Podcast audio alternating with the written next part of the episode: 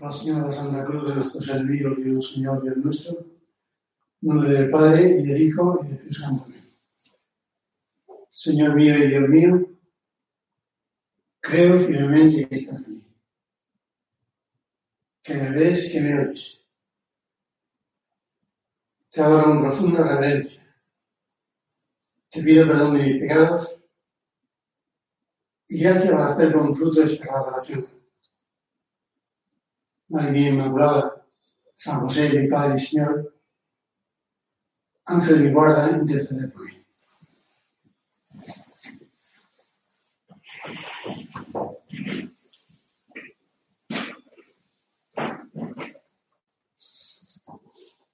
Llegamos al final de estos días de reflexión y vamos a considerar pues el milagro mayor que Jesús hizo,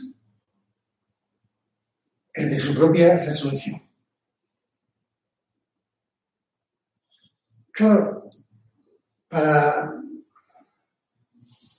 el ambiente racionalista en que nos movemos, que nos puede pasar como, como a Tomás, si yo no veo, si yo no toco, como si uno se fiara más de la propia vista que de los demás y del propio tacto, ¿no?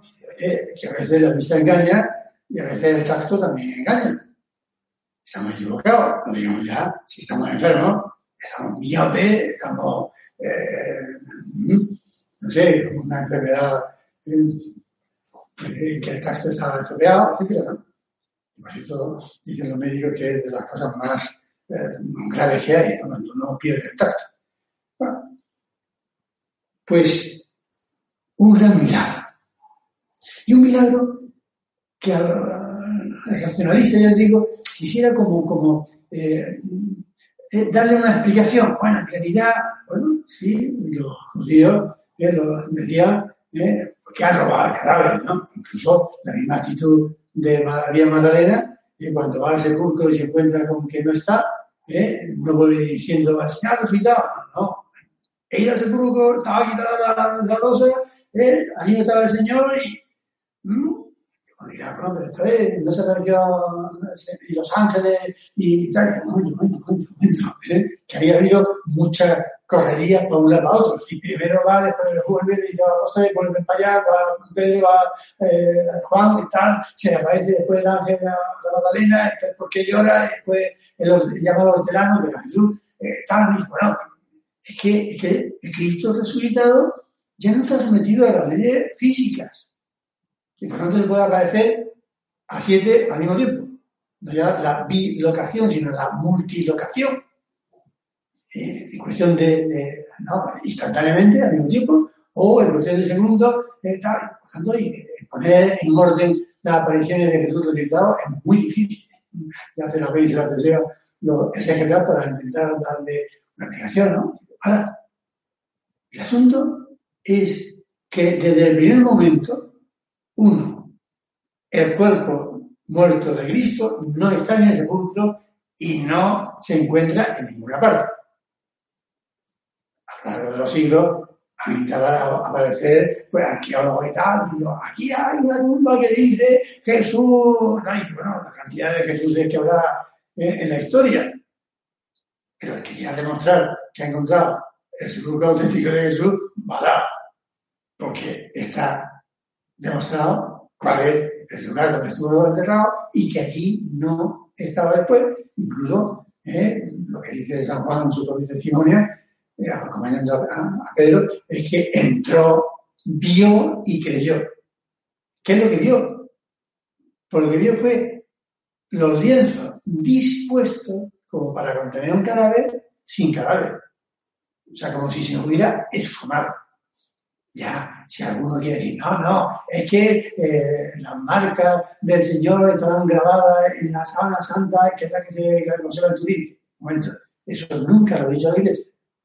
Lo ha dicho que es una reliquia muy sorprendente y se ven las marcas y, que se ha visto y tal, y, que ha hecho milagros, ¿no? Pero, pero, pero eh, no es dogma de fe creer con fe divina y católica que la sábana de Turín era la auténtica que cubrió al Señor y que Juan vio la marca de allí. Eso no lo ha dicho, no, lo han dicho eh, los cineastas y lo han dicho eh, pues, místico y tal, pero es una cosa personal suya. El Evangelio no lo dice y por lo tanto no hay que creerlo de esa manera. ¿eh? Bueno, no está el cadáver en el sepulcro y después que se aparece a una que además no le conoce y me dice, bueno, Señor, ¿por qué no te manifiestas de modo que te conozca? Señor, ya lo entenderemos cuando estemos en el cielo. Aunque en el Evangelio también se dice, concretamente de, de eh, sus ojos no estaban dispuestos para reconocerle. O sea, el problema no era del cuerpo glorioso de Cristo, que también estaba haciendo signos de gloria, también hay que decirlo, pero no tenían los ojos adecuadamente, ¿eh? En fin, ya no entraremos de las muchas cosas que podemos entrar en el cielo y que no vamos a resolver todas aquí en la tierra.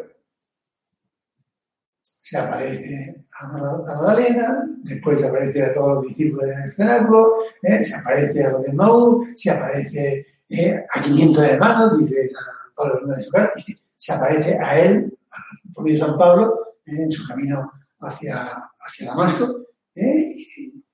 Yo le he visto, le he visto glorioso, no puedo negarlo, tengo que ser testigo de lo que visto. Incluso cuando ¿eh? los somos sacerdotes se enfrentan contra Pedro, no, no, prediquéis, no no podemos decir en lo contrario de lo que hemos visto, tenemos que obedecer a Dios antes que a vosotros. O sí, mucho respeto al somos sacerdotes, pero, pero es que lo que he visto, aquí yo soy testigo de eso. Y Tomás nos da una lección. Que no vea un internúmero, un internúmero, bueno, ¿eh? Tomás, ¿eh? Señor mío y Dios mío. Y bueno, también hace ahí un acto de fe. Y es, ve a Cristo glorioso en su humanidad. Y le reconoce como Señor mío y Dios mío. No solamente una exclamación de Dios mío, que estoy viendo, ¿no? No, estoy viendo a Dios Dios hecho hombre. o sea, hay fe. Y hay una gracia para, para aceptar la fe.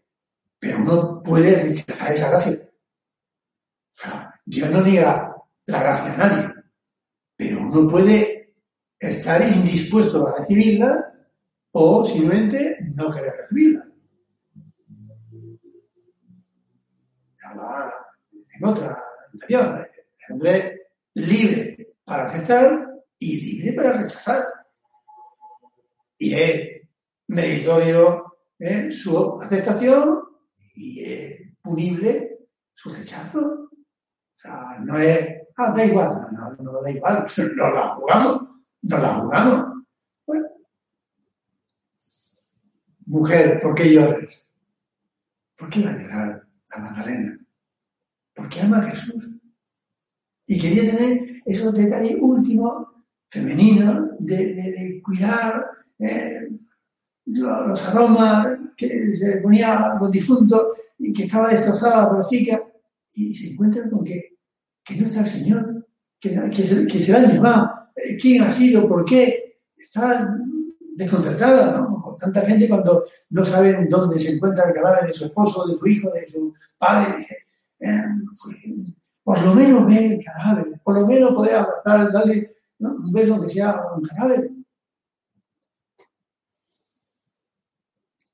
Mujer, ¿por qué llora? ¿A quién buscas? Ella, pensando que era el hortelano, mira que. Señor, si tú te la has llevado, dime, dime dónde la has puesto y yo me la llevaré.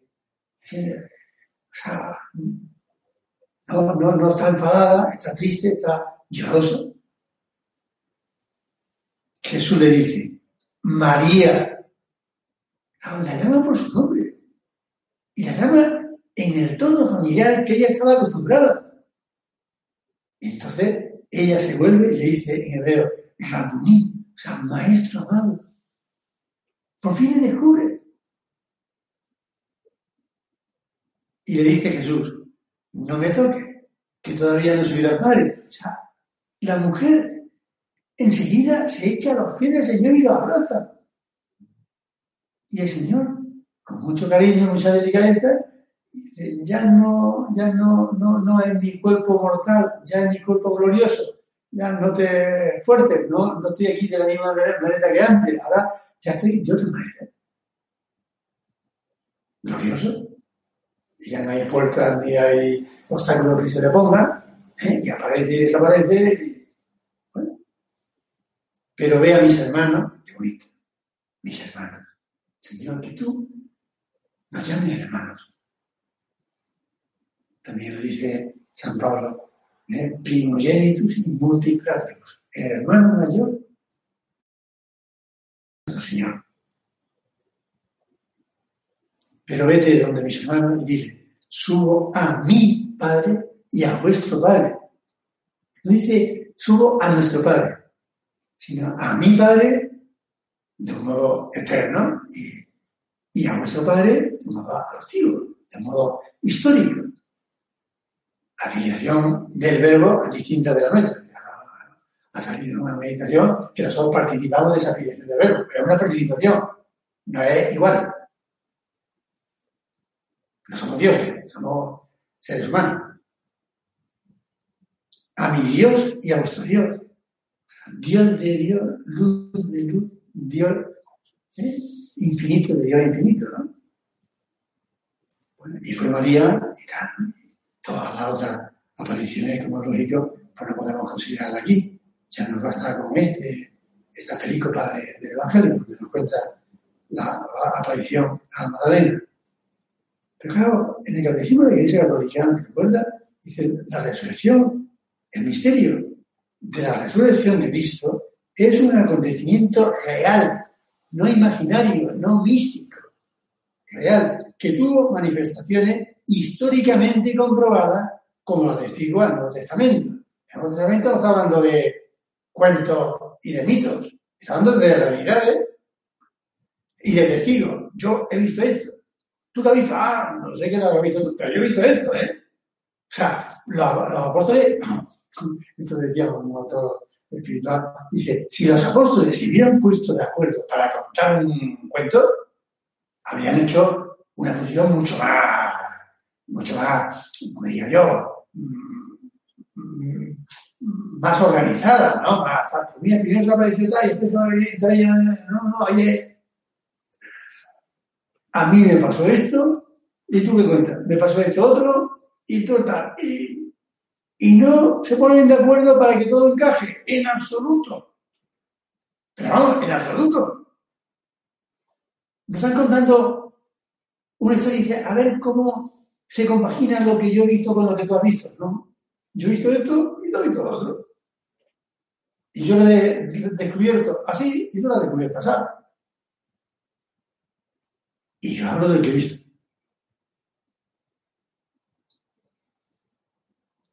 Ya San Pablo, hacia el año 56, puede escribir a los Corintios, porque os transmití en primer lugar lo que a mi vez recibí, por revelación, que Cristo murió por nuestros pecados según la Escritura, que fue sepultado y que resucitó al tercer día, según la Escritura, como estaba profetizado, que se apareció a Cefa y luego a los doce y luego a Cristo hermano y luego a este abortivo, se llama así mismo, ¿no?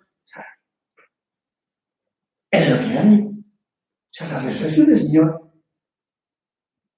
no se puede considerar, si uno tiene la fe cristiana, como un mito o como, no sé, algo que, de lo cual se pueda prescindir. O sea, San Pablo que tenía un carácter así fuerte, dice, si Cristo no ha resucitado, ¿vale nuestra fe? O sea, es mentira todo. Pero Cristo ha resucitado. Entonces, y me abrazo yo a esa fe, y entonces, qué maravilla que Cristo no acaba su vida colgado en una cruz. Cristo en la historia humana termina su presencia en el mundo con la ascensión. Entonces, a partir de ese momento, efectivamente, ¿eh? ya no ha vuelto. Ha habido apariciones místicas y tal, pero eso ya son de, ¿eh? para, casos singulares y que no es eh, la, fe de la Iglesia. Incluso la Iglesia dice, esto es creíble, esto es aceptable, pero no se obliga a nadie a creer que le apareció a Santa Fulanita o San Meganito. ¿no? Para nada.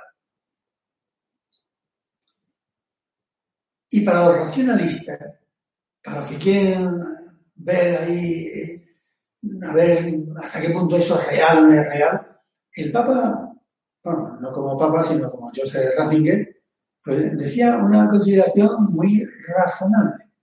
Y decía, dice, si se considera la importancia que tiene el sábado en la tradición del Antiguo Testamento, bueno, y el Evangelio, como los fariseos se ponen a 100 cuando el Señor hace un milagro en el sábado o cuando ah, oye, vamos a ver, ¿eh? el sábado para un judío auténtico es sagrado porque es el día del descanso de Dios. Y ¿eh? el séptimo día descansó. Y nos obliga a descansar con Él para dedicarnos a la oración, para dedicarnos a santificar la fiesta del sábado. Bueno, pues dice, basada en el relato de la creación y en el de la decálogo, el sábado el Génesis me dice que descansó. Y en el decálogo, santificar la fiesta es santificar el sábado. Resulta evidente que solo un acontecimiento con una fuerza sobrecogedora podía provocar a los cristianos la renuncia al sábado y su sustitución por el primer día de la semana. ¿Qué ha pasado aquí? Para que unos judíos que reciben la fe cristiana dejen el sábado para celebrar el domingo, el día del Señor, el primer día de la semana. ¿Qué ha pasado? Solo un acontecimiento que hubiera grabado en la almas con una fuerza extraordinaria podría haber suscitado un cambio tan crucial en la cultura religiosa de la semana. Para esto no habrían bastado las meras especulaciones teológicas. Para mí, por ejemplo, la celebración del Día del Señor que distingue a la comunidad cristiana desde el principio es una de las pruebas más fuertes de que ha sucedido una cosa extraordinaria en ese día. El descubrimiento del sepulcro vacío y el encuentro con el Señor resucitado. Bueno, pues es un argumento racional, opinable. oye, que alguien me explique por qué los primeros cristianos desde el principio celebran la Eucaristía el domingo. ¿Por qué se reúnen de noche? Porque era un día laboral. Se había que trabajar. Después ya eh, la sociedad cristiana y tal, pues ¿eh? Digo, pues, ya que es día del Señor, porque sea también el día de descanso y tal, ¿no? Y pero allí no es el día de descanso, sino el día de la celebración de la Eucaristía.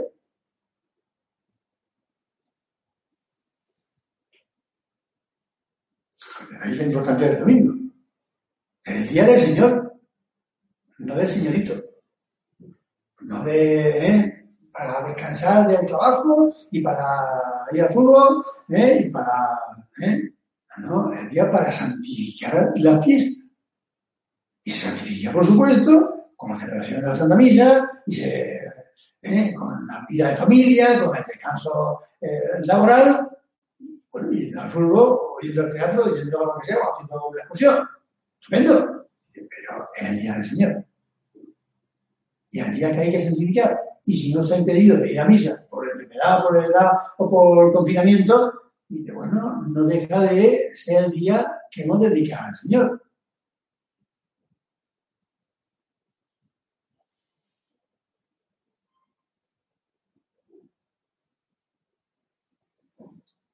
La resurrección de Cristo, nos dice el catecismo de la Iglesia Católica, nos habla uno de nuestra futura resurrección.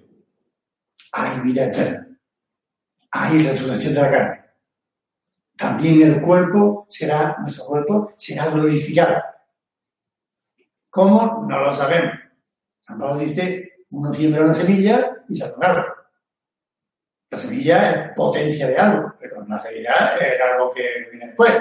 Lo mismo dice, uno siembra incorrupción y, y, y, sale en incorrupción. Pues, ¿Cómo serán los cuerpos gloriosos?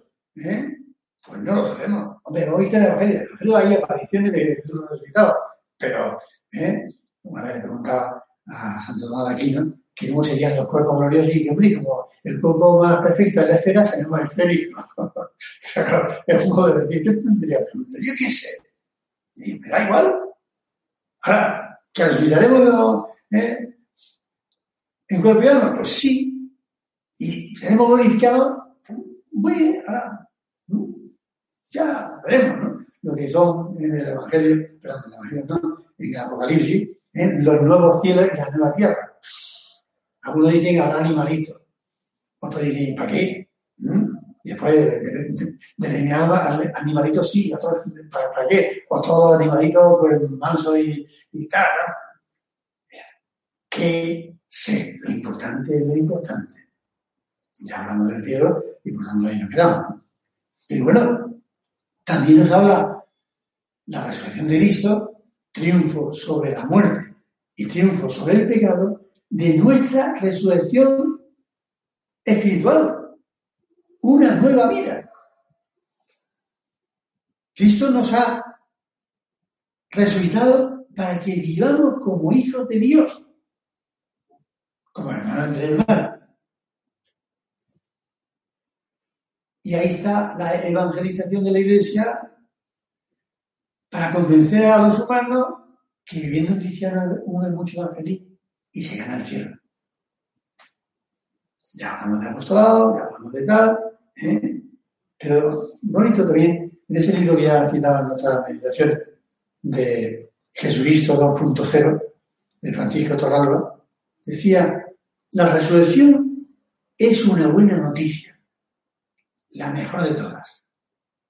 Esta esperanza es el verdadero antídoto a la desesperación. Muchas de las relaciones y vínculos que establecemos en esta vida quedan truncados, interrumpidos por circunstancias imprevistas, la muerte. Pero la resurrección promete la restauración de estos lazos que las circunstancias han roto cuando se dice, por ejemplo, en el matrimonio, hasta que la muerte nos separe. Y me decía un marido enamorado de su mujer y una mujer enamorada de su marido, hasta que la muerte nos separe. Hasta que la muerte de los dos nos una en el cielo para la eternidad. Hombre, hombre. ¿Eh? Yo no me deje separar de mi mujer, decía él. ¿Mm? Mi mujer no se quiere separar de ti. Por tanto, hasta que la muerte nos una. Bueno, en ese caso es muy bonito, pero se murió antes el varón que la mujer. Y la mujer, la esposa, se despidió de su marido difunto, dándole un beso y diciéndole, hasta pronto. Hasta pronto. O sea, pase un año, dos, cinco, pronto. Una eternidad con Dios felices. Claro que queremos encontrarnos en el cielo con nuestras personas queridas. Y por eso rezamos por ellas. Y por eso nos interesamos por su vida espiritual. Porque no pretendemos solamente gozar de su presencia en este mundo, sino también allí. No me estoy refiriendo como lógica a cuestiones sexuales que son las tonterías. es algo eh, transitorio para este mundo, muy importante este mundo, vale, vale, vale. Pero en el otro decía el Señor, seréis como ángeles en el cielo. ¿eh? Ya uno ha llegado a la plenitud y ya no tiene sentido la sexualidad. No quiero perder ni un minuto en este tema. El Señor quiere que seamos muy felices en la tierra y felicísimos en, el cielo. Vamos a pedir a nuestra Madre Virgen que nos consigue un momento de la fe. Para vivir en plenitud esa realidad, realidad. Las realidades sobrenaturales son mucho más reales que las realidades físicas y mucho más permanentes y mucho más eternas. Parece que somos tan materiales que parece que lo que no tocamos y no vemos, como tomar, ¿no? Y pues, hay realidades que no podemos tocar y no vemos, por ejemplo el alma, por ejemplo los ángeles, por ejemplo Dios, y son muchísimo más reales que este cuerpo que te comerán los gusanos. Si no es que lo, lo quema, se queda hecho cenizas, ¿no?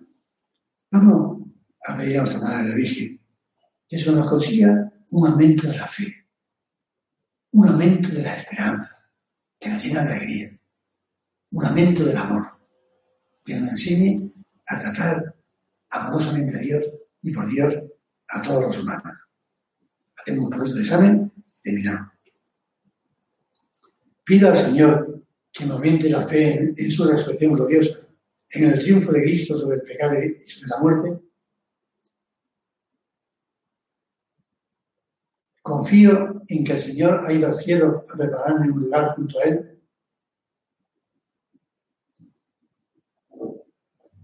Participo de la alegría de haber resucitado con Cristo a la vida de la gracia. Procuro estar siempre muy contento.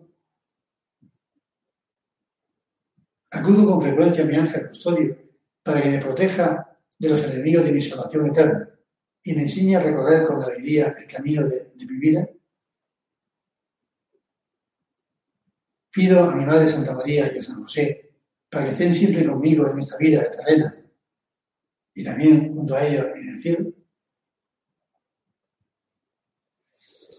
Acto de contrición.